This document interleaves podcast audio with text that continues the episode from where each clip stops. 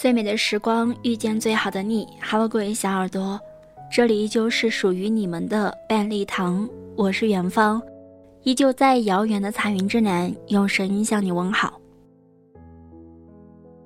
小时候要不到的糖，长大了也就不想要了。这是我从我小表妹身上感悟到的。放假的时候，我带表妹去逛超市，问她要吃什么，自己拿。逛了差不多快一个小时，他在几个柜台前面犹犹豫豫，最后结账的时候，居然只拿了一小包薯片。我可以说是相当惊讶。一般小孩子如果是大人带着去逛超市，都是撒开膀子，把平时想吃的好玩的都装进购物车。没几个像表妹这样，只拿一包薯片，还是小包的。我说。你就拿一包薯片啊，再多买点吧。他头转向柜台，又看了一眼，再转回来，低眉顺眼的和我说：“姐姐，买这个就够了。”我一下子不知道要说什么，一包小薯片还不够我塞牙缝的。表妹是从小被家里人说着乖长大的，没有耍过性子，不会随便跟大人要这要那。每次家庭聚会，我都能看见他一个人很安静的坐在那里，别的熊孩子闹腾腾的，他却知道要帮大人的忙。他和我说，之前和妈妈一起去超市买东西，妈妈都和他说说好，只能拿出几块钱给他买零食，他一定要自己选好。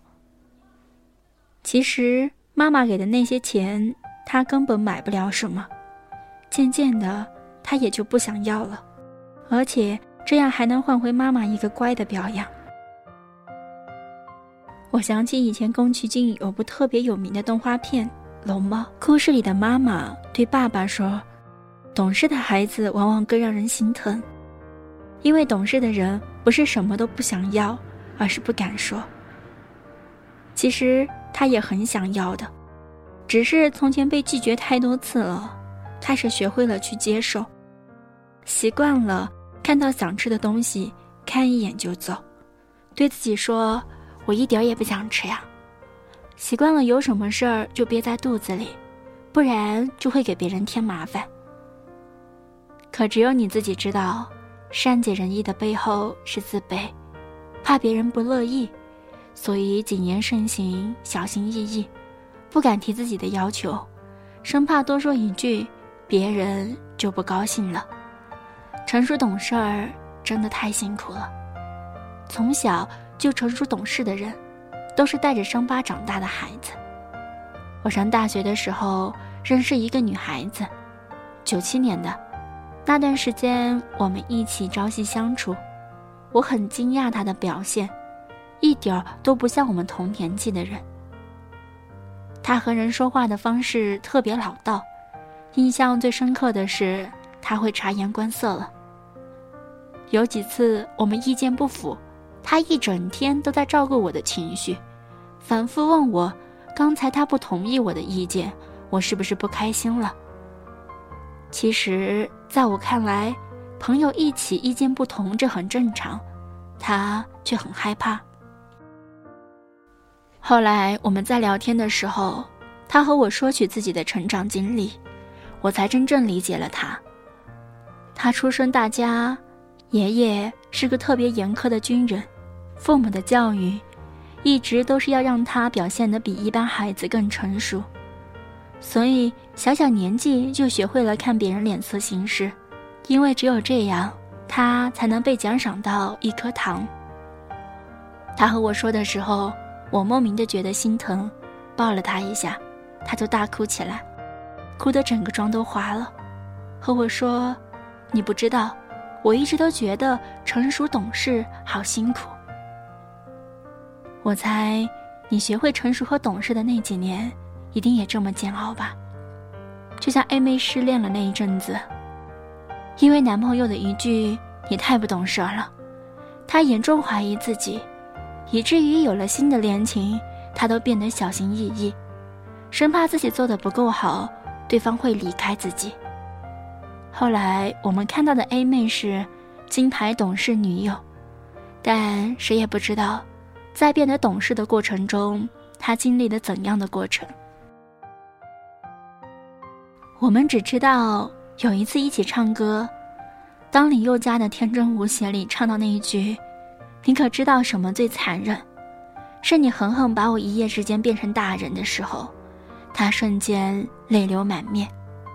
张爱玲有句话说：“如果你认识从前的我，一定会原谅现在的我。”可惜大部分的人不会原谅现在不够成熟懂事的你，更不会认识从前虽然任性但天真笃定的你。只有你自己知道，你是怎样开始读懂成人世界的相处规则，如何去适应那些与你过去相背离的认知。你是怎样学会忍耐和自救，遇事了不再去找别人帮忙，而是自己偷偷的躲起来哭？你学会了心思细腻和察言观色，但你也过得很辛苦。没有人会关心你变好的过程有多煎熬，他们只想知道现在的你是不是足够好，就像每一个人。都想拥有成熟懂事的你，却不愿意花时间和精力陪你长大。你努力把最好的一面展现给别人，羡慕那些能够哭闹撒泼的人，但你不行，你要自个儿消化难过，即使很疼，也只能一个人悄悄的哭。几年前《甄嬛传》大火的时候，我看了几集，其中有个片刻印象尤为深刻。